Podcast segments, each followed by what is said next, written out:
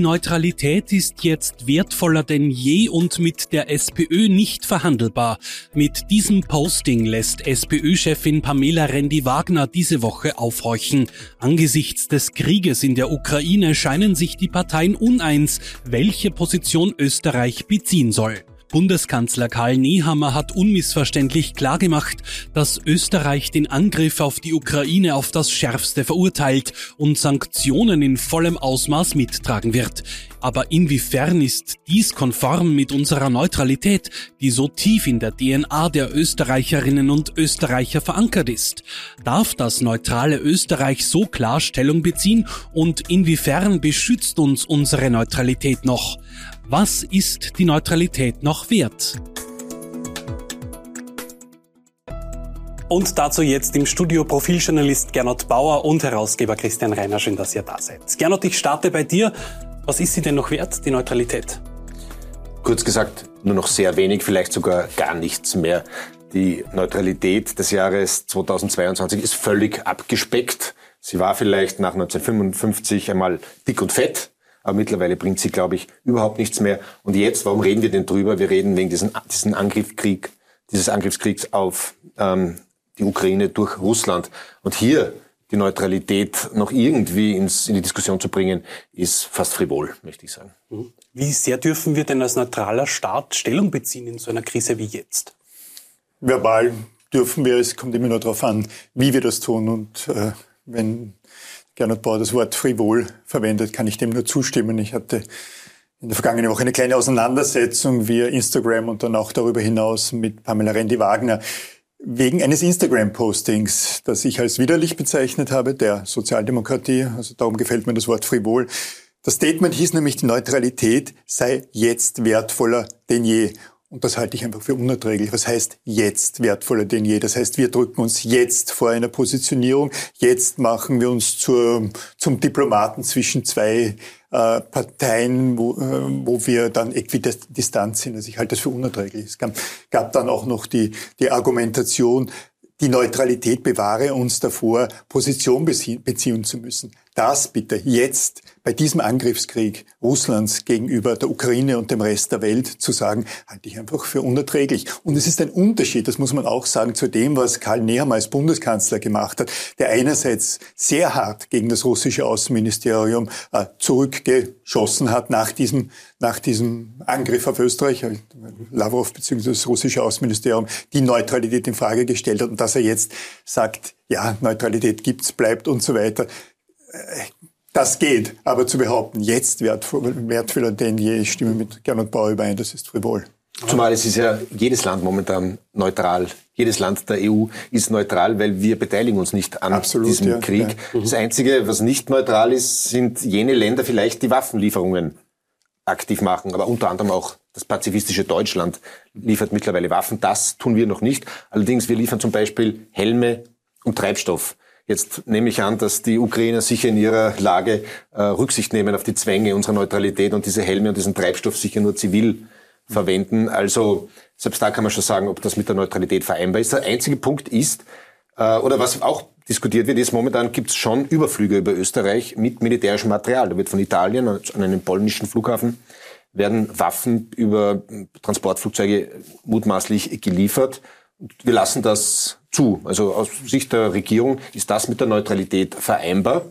Viele Völkerrechtsexperten meinen aber genau das ist sozusagen noch der Restbestand der Neutralität, was nicht mehr ginge. Aber es zeigt, mhm. wie in der Praxis die Neutralität ausgehöhlt ist. Vielleicht auch nochmal spannend, um einen weiteren Aspekt da reinzubringen. In dieser äh, die Kritik des äh, russischen Außenministeriums an Karl Nehammer, an der Republik Österreich, bezog sich ja auf eine angebliche Aussage von ihm. Die Russen behaupteten, er hätte gesagt, ihre Neutralität wäre uns aufgezwungen worden. So Wort aufgezwungen habe ich zwar nicht gefunden, aber Karl Nehammer hat sehr wohl gesagt, dass 1955 äh, das nicht freiwillig war, sondern wir uns neutral erklären mussten, damit wir diesen Staatsvertrag und damit den Abzug der Besatzungsmächte erwirken konnten. Das sagt doch, diese Neutralität ist nicht etwa in unserem Gemüt, in unserer DNA, in unserer Geschichte verankert, sondern ist unter dem Druck der Besatzungsmächte in Wahrheit der Sowjetunion zustande gekommen. Also zu sagen, das sei etwas besonders Österreichisches, ist, ist einfach Unsinn. Äh, und ich halte es einfach für verantwortungslos, wenn jetzt Parteien oder österreichische PolitikerInnen daraus äh, parteipolitisches äh, Kleingeld münzen wollen. Nein, das ist nicht die Zeit dafür. Ja, es funktioniert, weil die Umfragen der letzten Wochen deuten eher darauf hin, dass die Bevölkerung noch mehr diese Neutralität äh, will, nicht verstehen, was sie ist, nicht verstehen, dass diese Neutralität uns überhaupt nicht schützt. Es gibt keinen theoretischen Beistand. Nur darauf zu setzen, dass wir umgeben sind von NATO-Staaten, ist einfach feig. Eben, das wäre meine nächste Frage gewesen. Sie schützt uns ja nicht wirklich, aber das glauben wir Österreicher immer so. Sie würde auch jede Umfrage gewinnen, die Neutralität quasi, dass sie beibehalten wird. Interessanterweise in Österreich ja, während in Schweden zum Beispiel gibt es Umfragen, NATO-Beitritt, äh, gestiegen, die, mhm. die, also absolute Mehrheiten und gestiegen die Zustimmung zu einem NATO-Beitritt. In Österreich geht es in die andere Richtung. Aber das ist natürlich eine entscheidende Frage, die du gerade gestellt hast. Hat die Neutralität noch eine Schutzwirkung für uns, beziehungsweise mhm. hätte sie uns vor allem im Kalten Krieg geschützt? Und im Kalten Krieg, wenn wir zurückdenken, äh, bis zum Jahr 1989, da war die Slowakei, die Ungarn, das waren nicht unsere freundlichen Nachbarn, sondern da standen die Warschauer Pakt-Armeen. Äh, und es ist wirklich die Frage, im Falle einer Konfrontation des Westens, der NATO mit dem Warschauer Pakt, hätten die Truppen, hätte die Rote Armee, hätten die ungarischen Truppen, die tschechoslowakischen Truppen, Truppen wirklich uns ausgespart und wären um uns herum marschiert? Mhm. Wohl nicht. Wir wissen dann mittlerweile, dass da genug äh, Angriffspläne gegeben hat und Österreich wäre natürlich Aufmarschgebiet geworden. Trotz der Neutralität. Warum auch? Weil es war ja nie eine richtig bewaffnete Neutralität, zu der wir uns eigentlich verpflichtet haben. Es war eine politische Neutralität, eine diplomatische Neutralität, aber nie eine bewaffnete Neutralität, nach dem berühmten Schweizer Vorbild, obwohl das eigentlich das Ziel war. Und die Ukraine war ja oder ist ja neutral im Sinne von nicht blockfrei.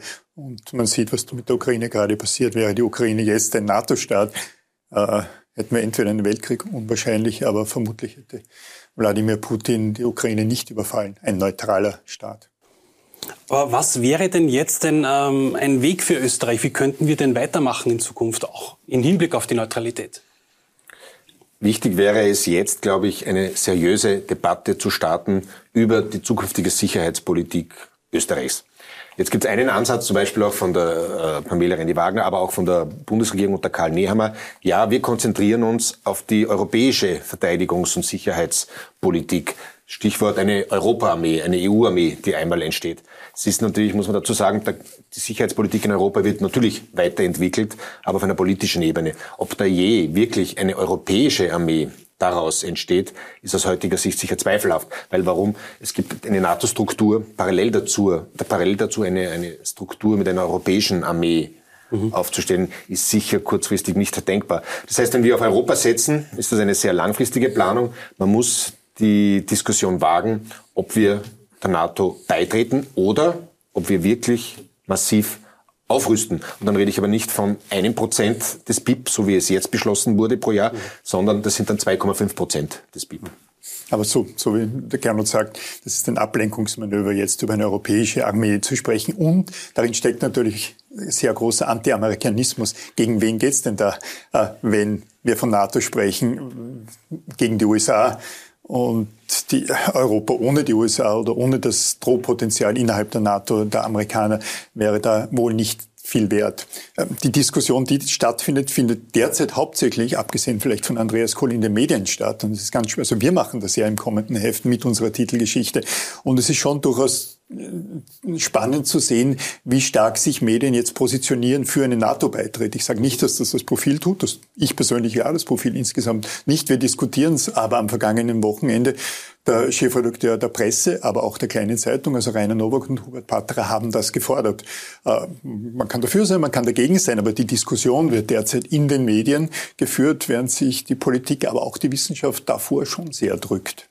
Es gibt auch eine falsche Vorstellung der NATO, glaube ich. Also in den Köpfen auch vieler Spitzenpolitiker ist die NATO nur ein waffenstarrendes Militärbündnis, wo die Generäle den Ton angeben. Mhm. Aber das Gegenteil ist wahr. Die NATO ist in erster Linie ein politisches Bündnis und ein reines Verteidigungsbündnis und keine aggressive, aggressive Macht. Aber die Neutralität, auch wenn es uns aufgezwungen wurde, ist mittlerweile ja eine Staatsdoktrin und schon sehr drinnen in den Köpfen der Österreicher. Und das hat man auch in der schnellen Reaktion von Karl Nehmer gesehen. Also eine Partei, die aktiv die Neutralität aufgibt, aufgeben will, die ist fast verloren. Es sei denn, es sind die Neos, die eine sehr Zielgruppe haben, die da vielleicht äh, offen ist für diese Debatte. Eben, diese Diskussion kommt ja eigentlich gar nicht wirklich auf, oder?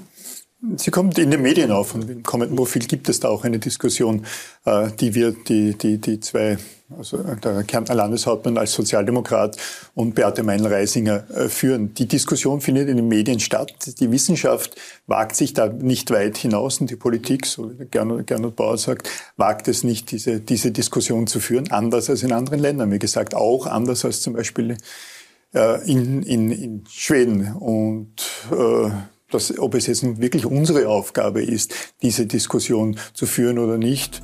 Äh, wir sind es, die es tun. Was ist die Neutralität noch wert? Das lesen Sie im neuen Profil. Schauen Sie da rein, wie auch bei uns. Danke fürs Zusehen. Bis zum nächsten Mal.